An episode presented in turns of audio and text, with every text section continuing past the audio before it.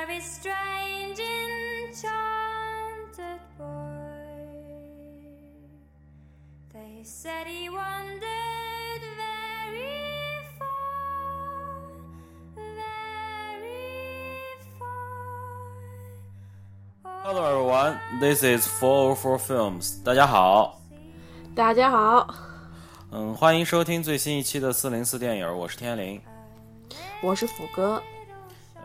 嗯，很抱歉，之前因为我出差的缘故，所以我没有办法和大家录制。不过感谢伊森，然后能够火线火线带班儿，然后帮我盯了一期节，哎，不帮我盯了一期节目。呃，现在呃现在呢是我昨天刚刚回到北京，然后正好因为不知道未来的工作安排会是什么样，所以我想着赶紧把最近看的一些电影，包括我们之前给大家承诺的，在六月十六号《异形契约》在国内上映之前，我也是。真是紧赶慢赶，终于把《异形》四部之前的正传，终于前面都看完了。所以说，我们今天主要的大致内容，一个就是我们之前给大家承诺的预告的，是《异形》的一个盘点，或者说也算是一个专题吧。其次，我们最近还有几部相对来说在国内院线比较火，或者说是比较，呃。比较主要的几部好莱坞的商业大片儿，因为最近这两个月好莱坞的商业大片儿在美国在在在中国是比较多的，呃，包括木新木乃伊，包括神奇女侠，包括之前福哥和伊森聊过的，包括像银护呀这银护二这样的片子。那今天呢，我们会着重聊的一个是上周，一个是之前上映的 DC 的又一部新作神奇女侠，以及。在本周周末刚刚上映的由汤姆汤姆克鲁斯主演的新木乃伊，也是环球的叫《黑暗宇宙》的一个开启之作，想想都想笑的叫新木乃伊 The Mummy 重启之作。然后还有就是目前在国内应该说是近一段时间之内。进口片中口碑最好，而且也是算是票房逆袭的一部作品。虽然之前因为它过长的删减有过很多呃争议，但是目前来看，呃，在国内的口碑，包括不管是影评人还是在大众中口碑都不错的。由阿米尔汗主演的印度电影《摔跤吧，爸爸》。呃，我和斧哥今天主要讲的其他三部电影就是这三部，另外就是还有其他的，如果还有一些零碎的我们想讲的一些自己看过的电影，那就另说了。那行，呃。呃，节目预告就是这些。那我因为鉴于上一期我稍微听了一下节目，福哥这个广告做的实在是，我就不说什么了。那我呢就是临时，我呢现在就把这个广告跟大家再重新说一遍。首先是欢迎大家关注我们四零四电影的微博。虽然我们不怎么在微博上更新什么内容，但是我们会第一时间，只要我们上节目了，我们的节目会在微博第一时间进行更新。所以欢迎大家。呃，关注，呃，大家只需要在新浪微博搜索“四零四电影”就能搜到，呃，这是第一个。第二个广告呢是天灵在在就是也在做另外一个播客，嗯，只要是大如果大家对足球感兴趣或者对体育感兴趣的话，可以关注一下叫“灵力之间”，灵是天灵的这个灵，就是壮壮志凌云的灵，力是 L E E，就是那个服装品牌 L E E，灵力之间。呃，大家可以也，我们也有微博，我们也有官方的微信群。然后，如果大家有兴趣的话，可以在各大就是比较主要的那几个播客平台可以去搜一下，大家都能搜到。我们最近才刚刚更新的节目，而且马上也会更新的是欧冠的决赛的这一期节目，所以欢迎大家关注。然后第三个广告呢是福哥的。就是他在多伦多有一个华人组成的一个微信公众号，也是一个观影团，叫小玄儿观影团。然后玄是那个刘玄德的玄，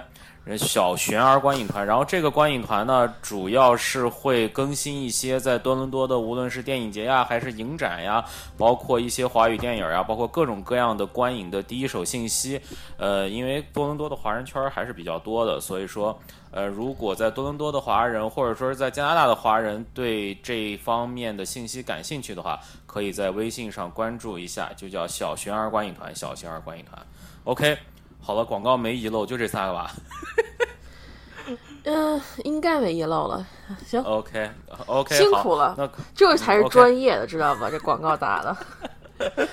OK，像我打的就是啊，这是这个，行了，你爱加不加。你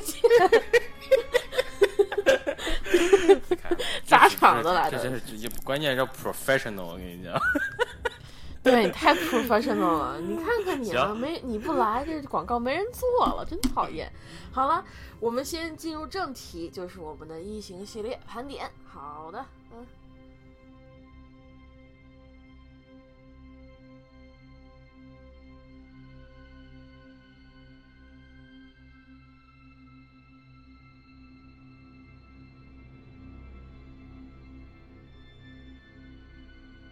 OK，进入异形，嗯。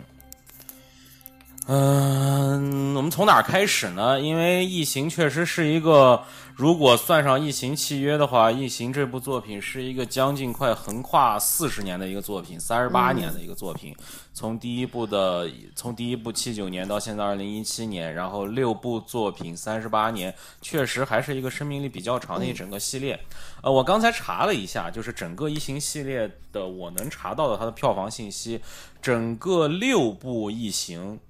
呃，总总共拿到的票房是目前契约，因为是刚上映，它只统计了北美地区的票房，全世界票房还没有统计出来。我就单算了《异异形契约》的北美票房，整个加起来大概是十一点五亿美元，就是说平均每一部电影大概都在将近两亿美元的这样的一个一个水平。不过，如果看单令的这个这个。这个票房的话，呃，其实它是有一个不同的一个分布的。比如说，《异形一》和《异形二》基本保持在一点八亿美元这样一个水平。如果考虑到他们当时所在的时间，以及他们当时，比如说你像七九年、八三年这样的时候，他拍的那个电影，那当时的物价水平和通货膨胀水平，那一点八亿其实是一个相当了不起的成绩。而之后的两部《异形三》和《异形四》。不光是不呃，所以可能大家也知道，可能不光是在评分上、口碑上，其实在票房上也一样。即使是它在一个更更更更晚的一个时间，它的票房在绝对数字上也是落后了。一个好像是一点五亿啊，一个是一点三亿，反正就是在就是说可以看出来，其实这个这个这个整个这个系列是一点点的在往下走下坡路的。呃，但是在最新的一部，就是之前的最新的一部，就是它的前传《普罗米修斯》呢，它又创出了一个将近四亿美元的一个全球票房，所以说算是把整个这个电影的这个这个这个总票房又往上推拉了一步。所以说这部电影虽然平均上来看，可能整个成绩算是比较还算可以，但其实它是有一个不同的一个区间段的一个分段的。其实我们等一会儿再聊不同电影的时候，我们也可以聊，比如说它的这个票房成绩和它本身电影的这个水平或者说是特点有没有什么太大的关联。然后大概是这么一个情况。然后包括其实异形，可能我因为其实我个人我因为我一直是久仰异形大名儿，但是因为呃我一直对这种惊悚题材不是特别感兴趣，所以一直也没看。嗯、这次看完呢，我我要不然福哥你先来说说吧，就是你大概你觉得整个异形系列，就是你看完这四部或者说五部，甚至是第六部之后，你看完之后整个是有一个什么样的一个大致感受？我大致感受就是它的风格各异，每一部的风格都不大一样，而且你都能看到，就是这些导演他们就这个每个片子他拍的导演他自己的个人特色，每一个部你都能找到这些导演的个人特色。所以他们就就是有点让我刚看完了以后，我的感觉就是说嘛，就是说像我们之前就是在 B 就 BBS 古早年代 BBS 上，我们有时候就是以前小孩喜欢写写那种小说，接龙小说，就一个人写一段，然后呢下一个人再写一段，然后最后这故事不知道飙到哪里去了，就这么一个 这种这种一种感觉，所以。这个系列也是这样感觉，就是基本上每个人虽然都在争取套那个，就还挺有职业道德，都在套这个之前的那一部的那个设定啊什么的，但每一部的故事走向。包括人物设定都是不大一样的。你可以看雷普利这个人物来讲，他从第一部到第四部完全都是不同，就是就是每一个部的人人物性格都不大。四个人设不，是说四个人设，他四他是每一部的人设都稍有不同。第一部可能就是她是作为一个女汉，就是特别的女强，就是最后的幸存者嘛，她没有表现出特别的女汉子，但是呢，她她是整个部戏里是脑子最就是智商一直都在线，除了去救猫那里，基本上脑子在线，而且是比较有爱心的。她好像在那第一部里没有怎么讲过她的家庭，所以。他因为第一部它是开启制作，他所有人物都其实没有太多的性格在里面。我不知道你这么你是不是这么觉得的？我反正觉得他第一部就基本上所有人就是像惊悚剧一样的性格，都非常的扁平。到了第二部里面，他给这个就是卡梅隆特地加进加进去了一个就是母性的设定在里面，而到了第三部，他就把又给他就是那个大卫芬奇又给他加了一个爱情在里面，就他的感性的又加进去了。最后到了第四部，然后就就变得就因为他变成就。就变成生化人了嘛，所以他就变又失去了一部分感情，所以每一部的变化你可以看到，但是我觉得，我不知道，我我我挺佩服，就是韦福大韦韦福韦福阿姨的，她跟四位导演一起出场演了四部电影，真的是。也挺厉害的，我觉得有有这样的一个就是演员嘛，就在同一个系列里跟不同的导演，然后就演，不像现在就是漫威什么的，这就是漫威这些电影。但是那个时候就是跟这种特别大咖级的导导演，虽然他们拍的可能不不大咖，但是跟这种专业的大咖后面有特别优秀作品的导演，好像也就他一个是在同一个系列里面跟他们合作。嗯，行，嗯，对对对。对，对然后我其实跟你的感觉其实差不太多，就是说，我觉得就是说，单从这正传四部来讲吧，四部电影，咱们不管说，咱们不说，咱们他们在拍的时候，他们在这个影史地位什么样的，至少我们现在从我们的这个时点看这四部电影的导演，那不能说是都是大神级，那至少也都是非常，就是至少是口碑非常高的，不管是国外的导演，还是不管是美国以外还是美国以内导演，都是你看雷德利·斯科特。呃，詹姆斯卡梅隆这都不说了，那个大卫芬奇，这三位都是可以分神的。呃，让皮埃尔热内呢，虽然咱们之前可能我之前反正不是特殊，但是你看他的作品，其实你看他那些作品也确实是一个是是非常非常包括，你看他是天使爱美丽的，是。呃，少我很喜欢的一部作品叫《少年斯派维的奇幻旅行》的导演，这些作品都是非常不错的。所以说，我们可以看出来，就是至少《异形》这个系列能够吸引到呃非常有制作欲望而且有制作能力的水平的导演来拍，确实这个水平，这个这个电影的水平，这个电影是非常有吸引力的，而且可能确实这种太空惊悚题材确实可能很抓得住西方人的这种这种兴趣，这是一点。然后第二点，我觉得跟你说的有点像，就是我觉得就是说，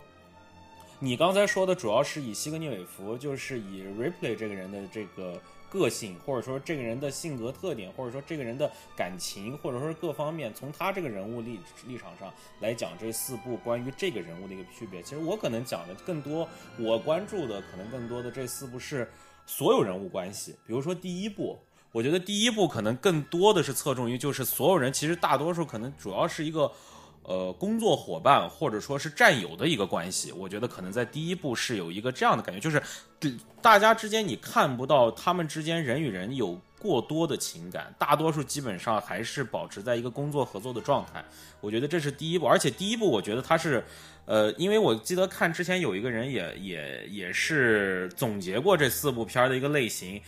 可能不全面，但是我觉得挺有意思。第一部它总结就是个，可能是就是惊悚片的程度要更大一点。第一部是惊悚片，而第二部呢，首先因为詹姆斯卡梅隆加入进来之后，他的这个动作戏的这个成分增加了，然后再加上他加入了西格尼韦弗和这个小女孩，就是这个叫 New Rebecca New 的这个小女孩的这条线，就是又之前又提到了西格尼韦弗。包括他醒来之后，他女儿已经死了，包括反正就是整个一条线，从他母爱的一个生成，然后到在女孩的这个是这个到这个小女孩的身上之后，这个母爱的这个重现。然后你看第二部片，整个一个感觉，你会发现第二部片就因为詹姆斯卡梅隆的片给我们一个特点，就是感觉詹姆斯卡梅隆的这个。片儿基本上其实它的情节不复杂，但是他能把这一般他自己的电影都能把这部电影首先故事讲得特别明白，第二感情特别充沛，第三又有一些非常好的商业元素在里面。詹姆斯卡梅隆的很多片儿都有这个特点，不光是不管是他最后的《阿凡达》，包括之前他的像《泰坦尼克号》呀，像什么《真实的谎言》呀，像什么《终结者二》呀，其实都有这个特点。所以说，我觉得可能第二部片儿对于我来说确实拍的特别詹姆斯卡梅隆，就是。如果在四部片中讲，就是特别詹姆斯卡梅隆的一部电影，而第三部片呢，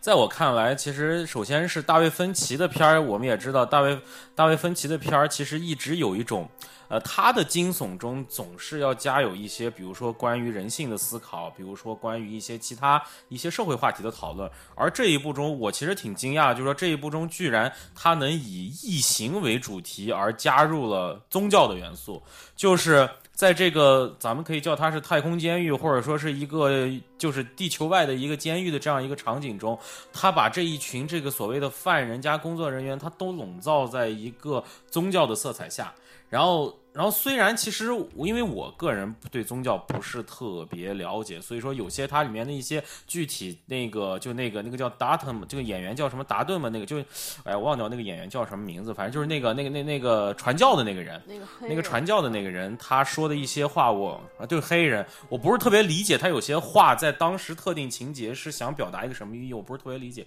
但是他整体造成的这部电影这个范围你就氛围你就能感觉到，首先。呃，它不光是一个纯商业题材的一个惊悚片，它往里面加入，比如说人当面对极度恐惧的时候，宗教能给他带来一些什么样的一些，无论是洗脑，或者说无论一些精神上的一些激励，或者说是一些慰藉或者这样的东西，你能看出来，在这部电影中几个可能是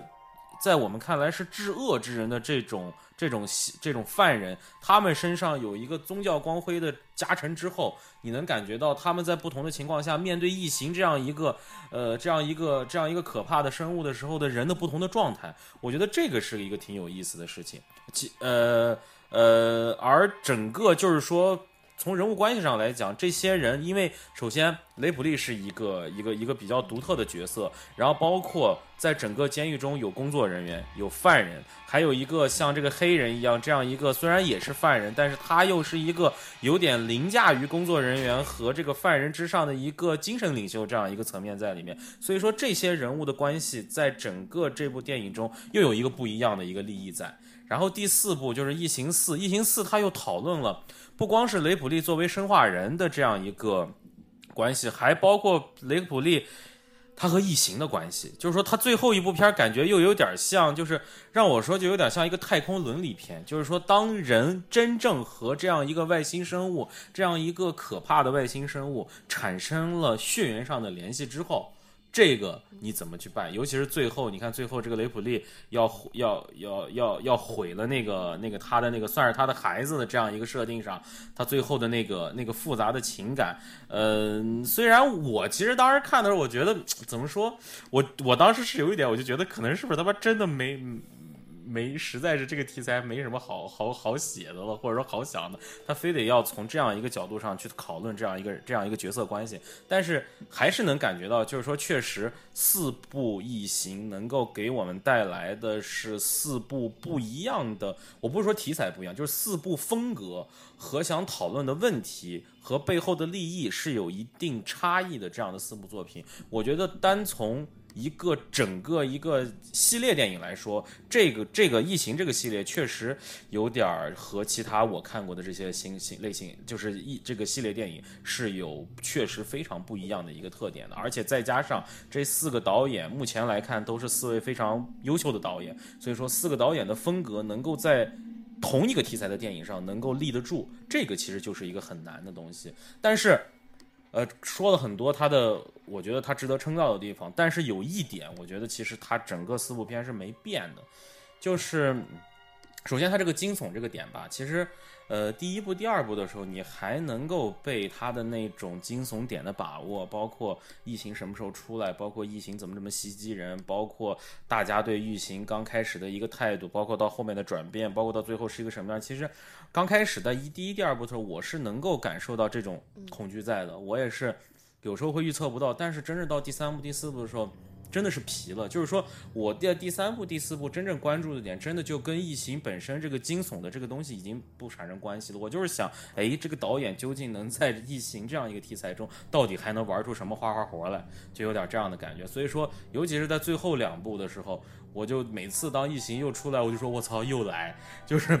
就觉得已经有点没意思，有点看皮了，真的是看皮了。所以说，确实这四部下来。呃，我花了可能有一个月的时间把这四部看完，不能说辛苦，但是确实看下来之后，如果仅因为你就能感觉到，就是说，就是说，可能这部片有点这种感觉，就是说，它它是披了四个不同的外衣，但是它的骨架一直是一样的。所以说，当骨架一直一样，核心的一些东西是一样的时候，你就会还是会审美疲劳。即使它四部中，呃，无论是它的电影工业的，随着电影工业的发展，它是有不同的这个，比如说像 CG 技术，像这个异形的体异形的这个造型的变化，包括整个的这个呃视觉效果，包括音效，包括演员的表演上都会有一些不同。但是它整个这个电影的内核，就是它最后的那个真正能够。应该是它的真正的那个核心的商业元素或者核心的电影元素，它没有变，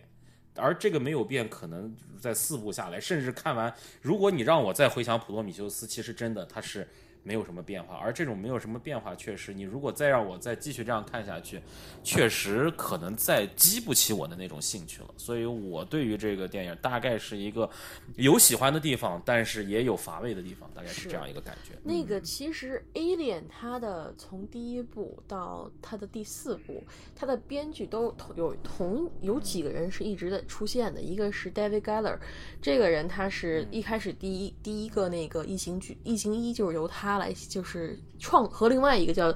啊 Dan O'Brien O'Banden O'Banden 或者什么这个名字我不大会，欧班欧班农，他们俩一块儿写的。然后之后呢，欧班农取得了那个就是电影的 credit，但他没有。然后，但是他一直都是如影随形的跟着这一部片子一一路走了下来。然后《异形二》呢，卡梅隆挑大梁，他挑大梁，但是他也依旧是在里面做一个编剧，故事的编剧。然后，所以说为什么他有些基本设定他没有变，就是主要还是因为这个编剧，这个中心核心编剧一直没有。他这个人一直到那个普罗米修斯他去做监制以外，他之前所有四部他都有参加。都有参都都有在里面，阴魂不散。那个，而且而他们有有另外有几个，还有几个就是除了他以外，就是 o b a n d o n 他也其实也在这其中几部也有参加。嗯，让我看一下，我现在对他是在其中几部有有参加，比如第二部他就没有，第二部的剧本就直接说是詹姆斯 卡梅隆，那个到故事才有那个大呃大卫。呃，盖拉，但是之后，之后，所以说第二部它其实风格是跟他其他，他除了第二部，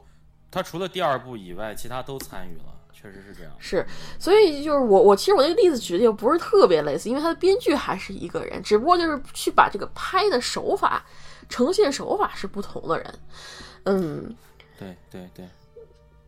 对是。是有这样的一个感觉，而且我我就是，嗯，怎么说呢？我就是感觉，呃呃，那我这样问你吧，你你你你，咱们先咱们就不说普通女修，咱不说前传的事了，咱们就说这四部正传四部，你个人来说，你最喜欢哪一部？哎呦，这个就，我觉得我可能更喜欢，我印象最深的应该还是第一部，之后第三部我还挺喜欢的。就是他导演剪辑版啊，每这异形，它每一个电影它的版本都有点不带，都有一个剪辑版。除了卡梅隆那个版本好像是没有剪辑版的以外，其他的每一个版本都好个导剪版在后面，就是说等着你呢。这个我我我个人就比较喜欢，就是大卫芬奇的那个那个版本和那个就是导演剪辑版本以及第一部。之后剩下两部我就有点麻麻的，卡梅隆那部就是突突突突突突突突突，然后有就突突在突突突突突突的途途中我就开始走神了，然后那个到第三部，哎，我以为那小姑娘应该神奇的就是不死，结不死之身，结果第三部一上来就给人家一个便当，送她去那个。该去哪儿去哪儿了，所以我觉得，哎，这还挺有意思的这设定。然后我就我就看的是，就是看的时间比较多。到第四部又开始突突突突突突，然后我就啊。但是我看他异形系列比较有意思一点，就是不同的人不可能说他每一部都喜欢，没有几个是说每一部都喜欢，有几个就说我啊，我喜欢一，我喜欢二，我喜欢啊四。然后有时候我只喜欢四，四是最精彩的。还有人说我只那个，呃，三可能是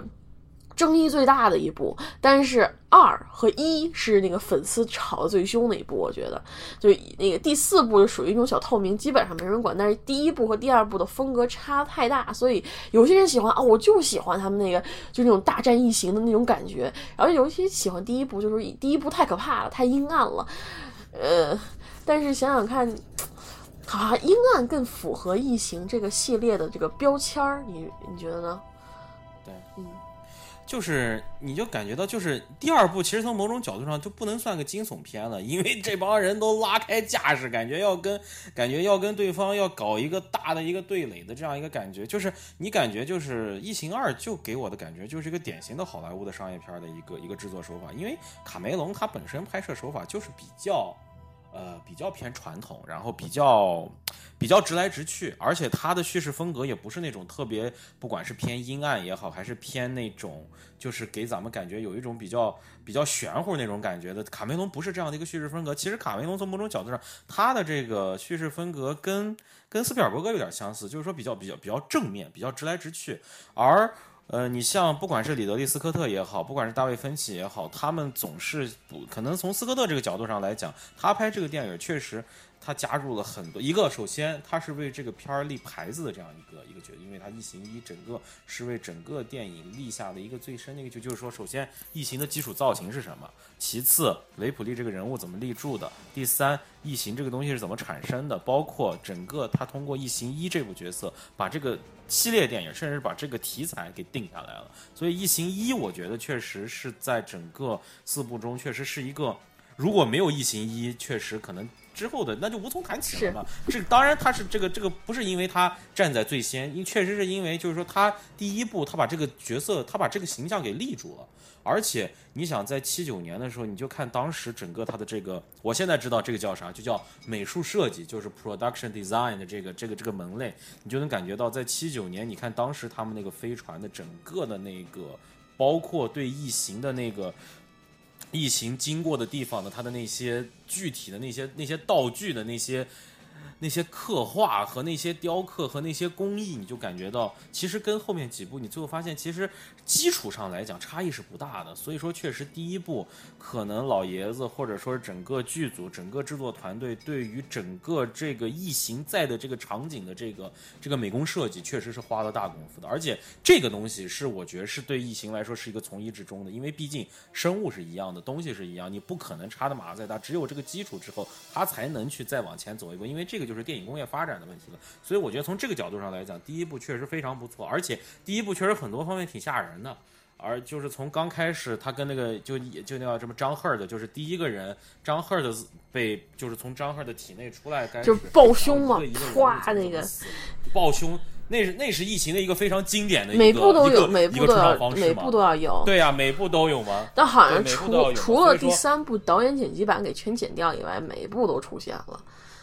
导演剪辑版它是没有。第三部是从牛里面出来的。对，但那个牛又不是胸，我看那那牛好像是从腹部出来的。它是从它是从牛的那个肚肚肚子里面出来。对，肚子里就是反正它都是从它都是反正是破体而出嘛，就是这种破体而出的这种方式，呃，是是每一部都是一个看点，然后再加上就是包括呃包括异形的整体的造型，包括就是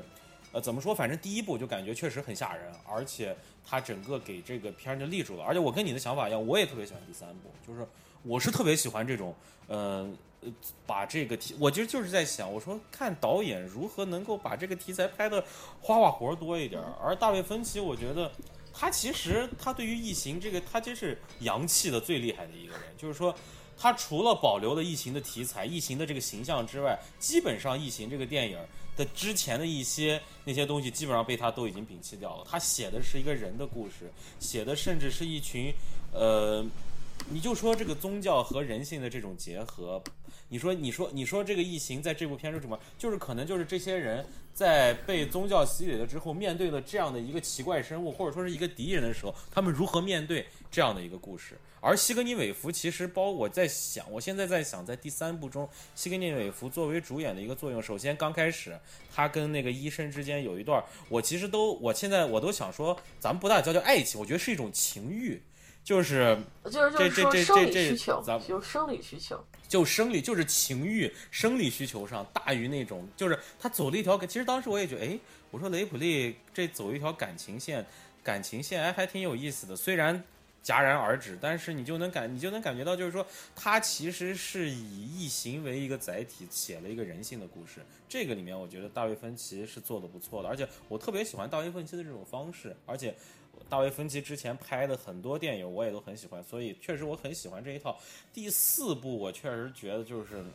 我觉得他可都是可有可无的一个作品，就是因为他把他把他把雷普利雷雷普利都已经整死，他非得给他整活了，他已经就是有点儿，我个人觉得有点狗尾续貂的意思。而且其实这部电影从人对他对异形的这个理解，包括整个最后的对垒，我觉得其实确实没有什么新意，除了就是咱们可以把它上升到所谓的伦理的道德阶段的，就是西格尼韦夫呃 Ripley 和这个异形的这个关系，这个人形异形，就是这个杂交品种的这个异形上这个关系上，其他的我觉得真的确实是乏善可陈。然后我还想说，就是说，比如说看咱们看《普罗米修斯》，因为我是最开始是在北影节看的《普罗米修斯》，然后回去又补了四部异形。你现在让我想想，确实《普罗米修斯》可能，呃。普罗米修斯，我觉得现在让我想，可能它最最大的最大的亮点只有两个，一个是开场的摄影，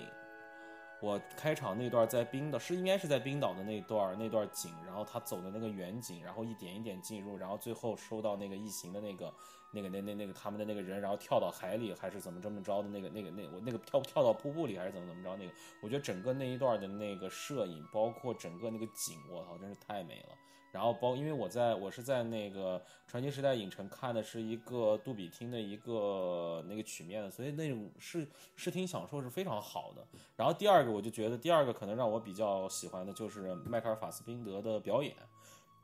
啊、因为我们也是在之后，我们也是在之后，因为我也是在看过法莎的很多表演之后，又回去看法莎的这个表演，所以就感觉到确实可能跟我心目中法莎的那个样子有点不太一样。而且而且就是包括其实跟之前让我在看一二三四部就是正传中的那些人造人，就人造人的那些的感觉又有点不一样，而且法莎本身又长得帅，所以说整个这个感觉我就感觉还是还是还是有亮点，但是如果说整体的故事架构其实跟异形是没有太多区别的，就是跟异形前几部就是区别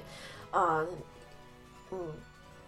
主要我觉得异形就是你看完了这几部，它套路都是一样的，就是前面一个小时你是一只异形都看不到的，半只异形都看不到的，你对一直到就将近过一四十五分钟到一个小时之后，哎，忽然这疫情出来了，然后这亲人就开始互相撕，然后开始出，然后又又又过了一会儿，然后才开慢慢慢慢慢慢疫情长大了，然后开始进行大屠杀，就这样子。其除了第二部可能略有不同，就是他们去他们去的时候那疫情已经长大了，但是一般来讲，嗯。一三四普罗米修斯，包括这部的《异形契约》，它都是这个套路，没有一部逃过这个套路的。所以想想看，也是有点那个，呃，不知道该怎么说。就是炒冷饭炒的比较坚决的。我觉得不是，他应该是套路玩的，就是玩的太那个，太太太顺手了，以至于就是以后就不动脑子了，就是先是这样子。而且你看吧，就是就都是铁打的雷普利，流水的 队员，尤其是前四部，那个雷普利从一到四站的杠杠的，然后吃剩下的那几个人。你想有几个活过两部、超过两部的？没有，全部都是就是感觉看了一部以雷普利和异形为主角的《死神来了》的感觉，每次就在等所以最后第四这些人什么时候死？嗯，对，但是你想到第四部，那个雷普利他和异形结合了，我觉得这个点其实对我来说还是挺有意思的，因为他活了四部，异形也活了四部，这样这俩要不是解体，这整个的这这个就是给一个这个整个系列做了一个很好的一个总结嘛。孽缘啊！对啊，最后是你中带我，我中带你，我们就是说是 family。最后那句 I'm sorry，对啊，我就我就觉得，就觉得这个系列它真的是喜欢的人非常喜欢，不喜欢的人就觉得啊，要么就是被吓得不行，但是不喜欢的人总能在这里面找一部他还能说得过去，就是能看得下去的一部。嗯，就像咱们之前说的，每部导演的风格是，就是说导导致了这个系列，就是说评论是各各种奇葩。但是说异形的，我我觉得这部片为什么我特别喜欢？一还有一个原因就是这部片，就像你说的，它是就是他拿了当年的那个奥斯卡最佳艺美术奖嘛，它确实是那一部的。啊、就是他做的模型，包括那个，就是他那个生生化人被一下脑袋给揪下来的时候，那个那那做那个造型，我觉得真的实在是。太惊艳到我了！当时我看的时候已经是一五年、一七年了，我也算是看了不少大片了，什么特效什么。但是这一部它基本上没用什么特效，除了那个就是在飞船啊什么的，它基本上都是属于用模型、用实景实拍这样的方法来拍的。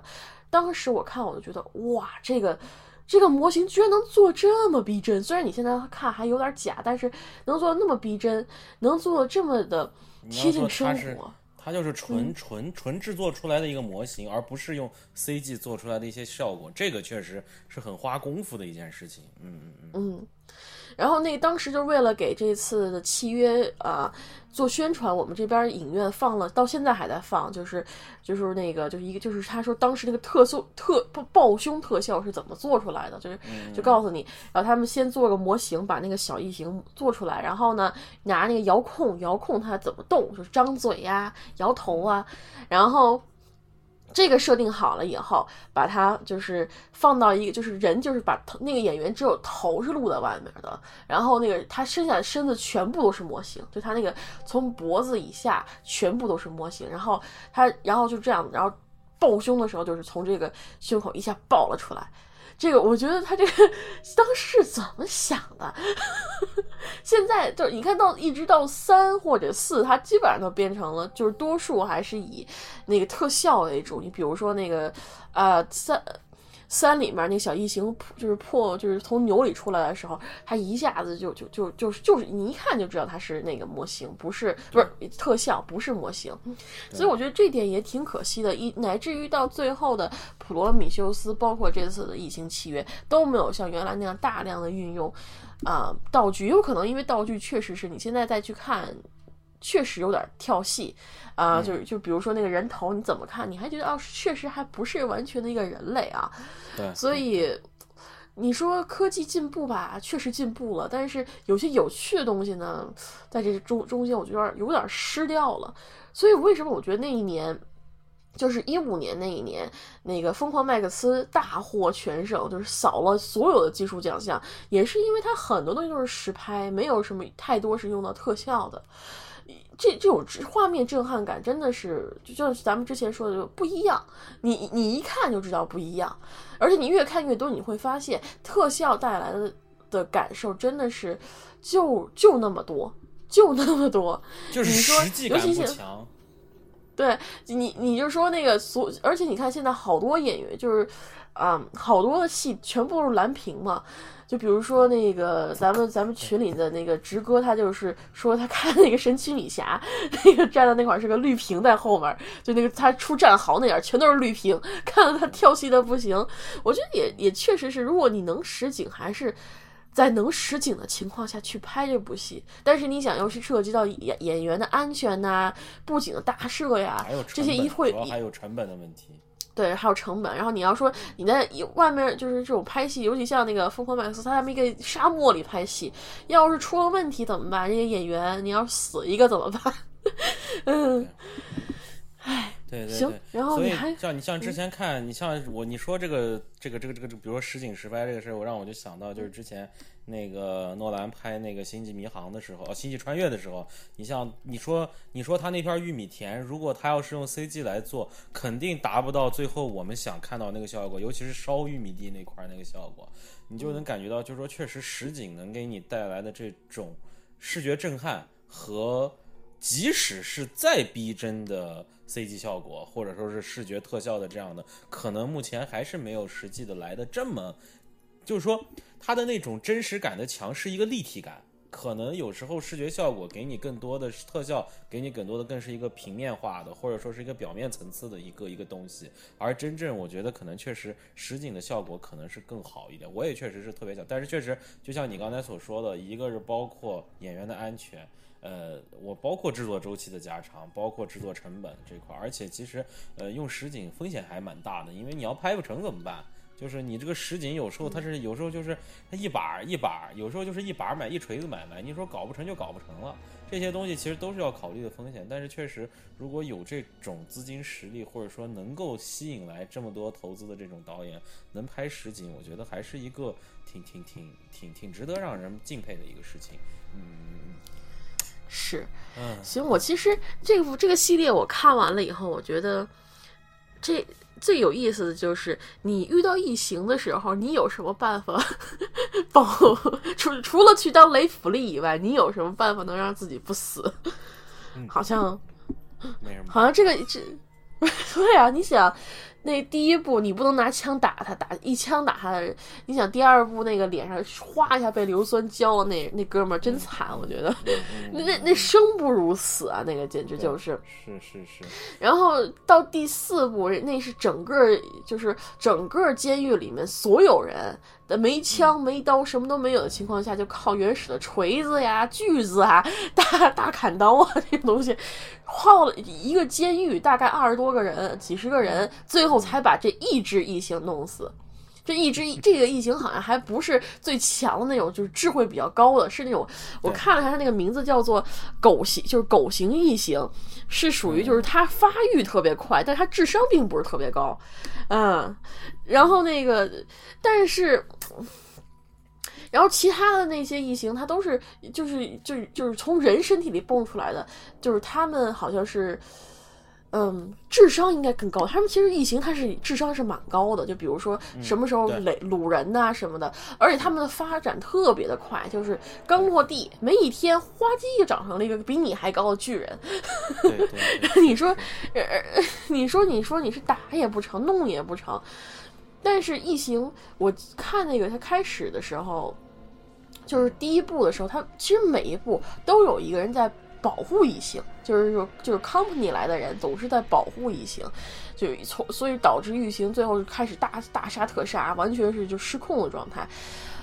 但是这些人就是开始是生化人，到后来就越来越变成是以人为基础，就比如说什么像科学家，像那个啊、像公公司科学内部的家，人，嗯，公司内部的经理，就第二部那经理，对对对，第三部的那个就是设计师，他说自己就是 Bishop 的那个原型，或者说是 Bishop 的另外一个类型号，他们都是以嗯就是说利益为基础为为动机来去捕捉这个异形。但是我仔细想想看，你你说你把这东西带回去啊，带带带回家，你要 你要怎么控制它呀？第三、第四部，他们虽然是在控制他，但是你看人家异星，人家母后都长出脑子来了，人家想知道都知道怎么整整你了，还特地不惜杀自己的同类来整你。我觉得这个简直就是你根本就没办法控制他。嗯而而且我觉得就是你要你说这个，我突然想到，其实当时我在看电影的时候，一直一直有一个想法，就是我觉得其实这四部电影对于，我觉得其实还是有一点讽刺讽刺在里面是什么呢？就是其实我们我们与其说它是人类和异形之间的战斗，不如说其实是人类自己和自己在战斗。为什么？可能异形对于人类的这样一种袭击或者这种伤害，我觉得可能是它的一种生存本能。就是说，它如果想生存下去，它必须要选择一个，它就必须要杀戮，必须要去去去去去获得。其实人类可能对他来说就是一种营养吸取，就像是一个弱肉强食、适者生存的社会。而反观人类这边，就是说在面对异形这样一个敌人的时候，呃，各怀鬼胎，所有人的想法都不一样。你先不说，有些人是懦懦弱的，有些人是勇敢的，有些人是像在一直在想解决方法，有些人是老是在那扰乱视听的。包括你刚才所说，比如说在不同的每一部电影中，对于异形这个东西的它的。呃，是杀是流，包括这些东西，从刚开始的人造人到最后每一步，人类不惜自相残杀也要保下异形，就是你各种各样，你能感觉到，其实人类最大的敌人永远还是自己。呃，可能在，可能在，可能在，就是在在跟异形对垒的过程中会出现牺牲，但是很多时候会出现一些我们所谓的不必要的牺牲，比如说在第二部和第三部中，呃，甚至在第四部中都会有。第四部中那个那个就是那个他们那个那个人为了自己逃开之后，自己把门锁上。包括第二部的那个经理也是这样，第三部的那个就是那个 Bishop 的那个原型，就是你能感觉到，就是说其实到最后，嗯，坑爹的还是人类啊！坑爹的，就咱们永远是自己坑自己。其实这个是特别能够反映到咱们的现实生活中来的，就永远坑你坑你最狠的人，永远是自己人。就是说，如果你真正面对的是你们整个一个团队，面对的是一个敌人，大家如果目标一致、齐心协力的话，其实是是可以找，或者说不能说是可以找，是是是在离那个解决问题的方法是会更近的。但有时候因为人的这个不行，有人的地方就有江湖，有江湖的地方人的想法就不一样。一旦想法不一样，大家就各自各怀鬼胎，想着哎不行，我得琢磨你点什么，哎你得琢磨我点什么。就这个事情是最最，其实可能就是从某种角度上是人类本身的一个劣根性所在。所以说，我觉得就是刚才你提到这一点，让我就想到，就是确实可能异形。我我异形比异形更可怕的敌人是我们自己心里面的那个异形，嗯嗯，我大概就是这个想法，嗯嗯，呃，我觉得异形它那个设计也特别的棒啊！你每次看它嘴巴啪啪啪啪慢慢张开，然后里面还有个小蛇出来一个小脑袋，然后每次他杀人，他其实你看他杀人的就都是基本上是拿那个小人直接啪把那个人给就对对对劈穿了。对对对。其实我觉得这样死法更可怕，你知道吗？就是刺，嗯就一下啪一个脑从那个从从那儿穿穿穿进去，或者怎么样。嗯哦，我觉得这个真的是，还有就是我。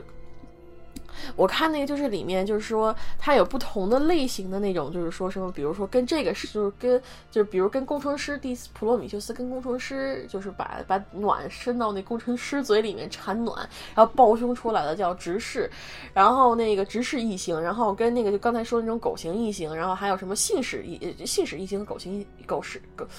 狗形异形是一是一个，然后还有什么那个。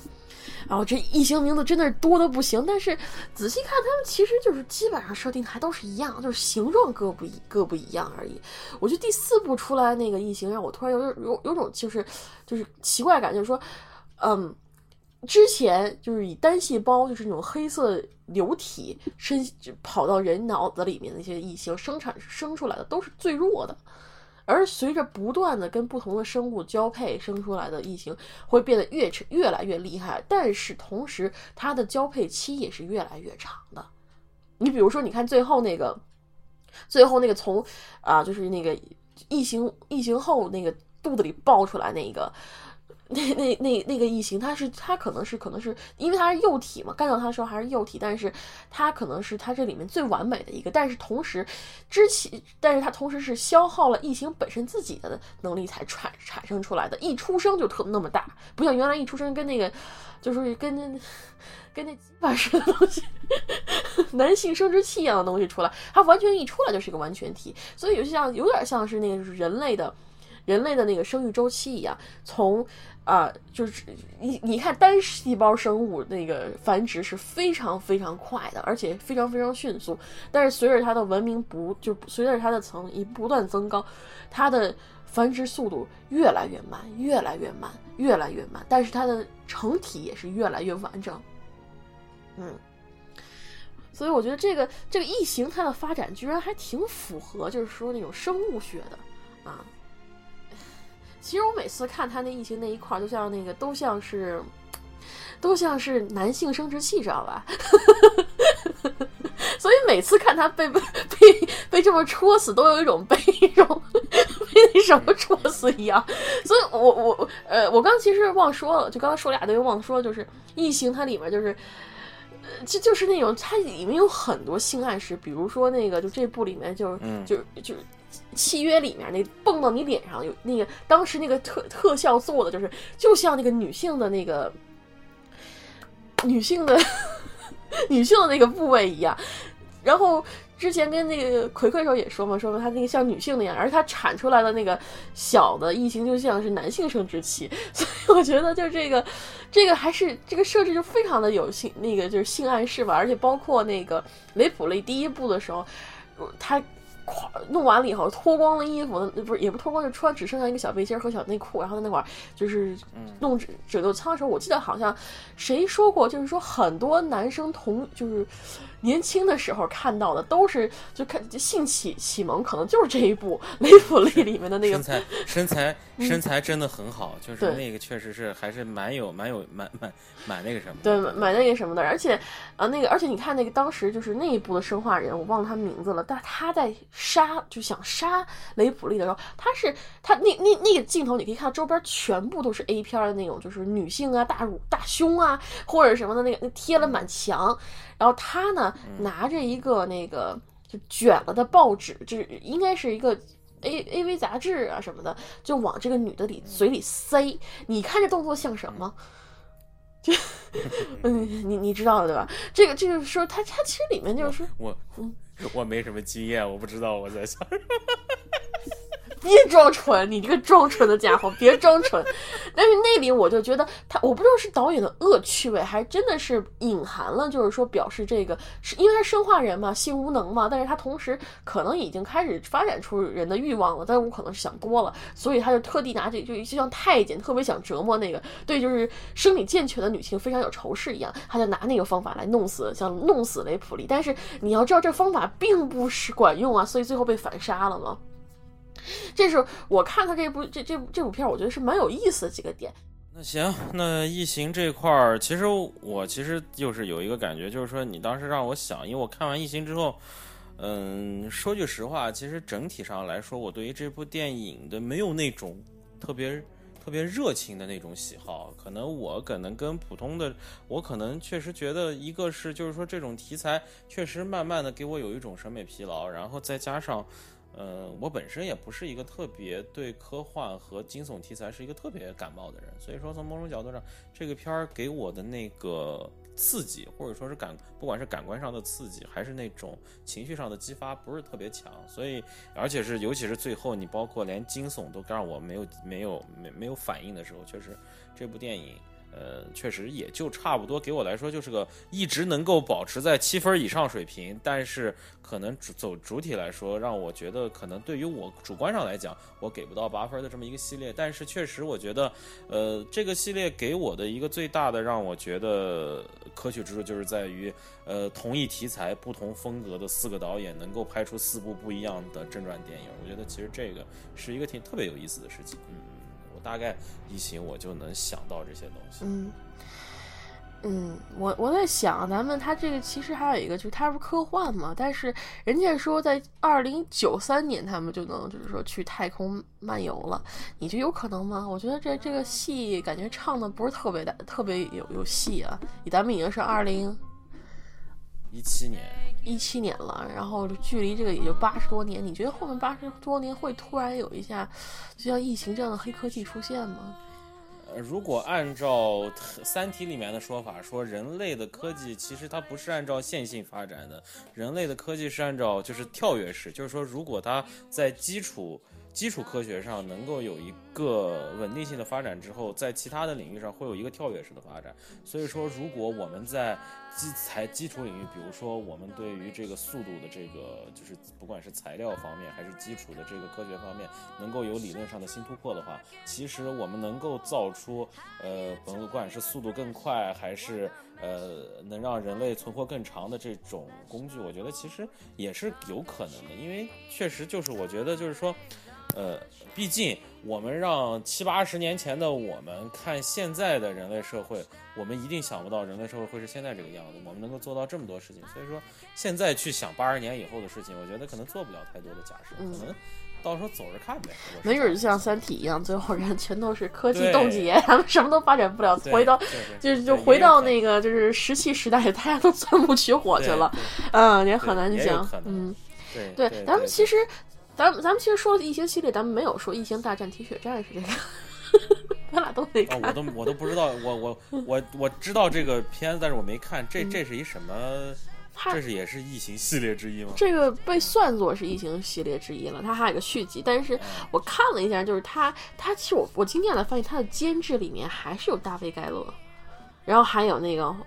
你想你想，他真的这个人真的是属于异形的一个。一个之骨了，之父，了。他基本上每一部啊，我看看那个，我就我只有一部还没看，就是契约，我看他还在不在？契约他在不在？嗯嗯，在，他也是监制。所以你看他整个系列就就 整个系列他就如影随形啊。行，我就在吐槽这么一点。然后《异星契》那个《异星契约》已经那个在之前已经是点映了，但是普遍口碑不佳，因为被删减以及它本身的这个作品的限制性，所以啊、嗯我觉得它票房不会太高，有点可惜。但是我觉得我们还是，如果喜欢看的话，还是可以去看一看。他虽然把那个异形的正面镜头给剪了，把里面血腥镜头给剪了，然后和谐的跟那个就打了圣光一样的一个电影，但是呢，作为法斯，如果是法莎的影迷啊，我觉得还是值得去看，因为法莎在里面秀的演技真的是让人。嗯，就是我虽然很怕，但是我还是为了他争取有几场戏，只要他出现戏，我都没有蒙头，所以嗯，还是推荐一看的。嗯，他现在是依旧是六月十九号的那个定档，还是六月十九号，对不对？嗯，六月十六号还是十六号，十六号吧，嗯，十六号，对不起，我口误，十六号。对，六月十六号。嗯，行，那个，那你会去看吗？你会去看吗？你会去看吗？应该会去看，应该会去看。那因为因为我听，就是这，嗯他因为他删减了，所以不会，因为我确实也不是抱太大希望，但是应该还是会去看，因为毕竟我靠，我好不容易我把 我把四部五部都看完了，不续着看，心里感觉对不起自己。是，就是最好给你提个醒，里面的所有角色除了都是在作死，我不说除了谁了，全部都是在作死，没有一个是那个，这可能是整个系列异形系列里面最爱作死的一帮一帮子人了。嗯，行，好了，我们说够了，然后咱们开始到下一个。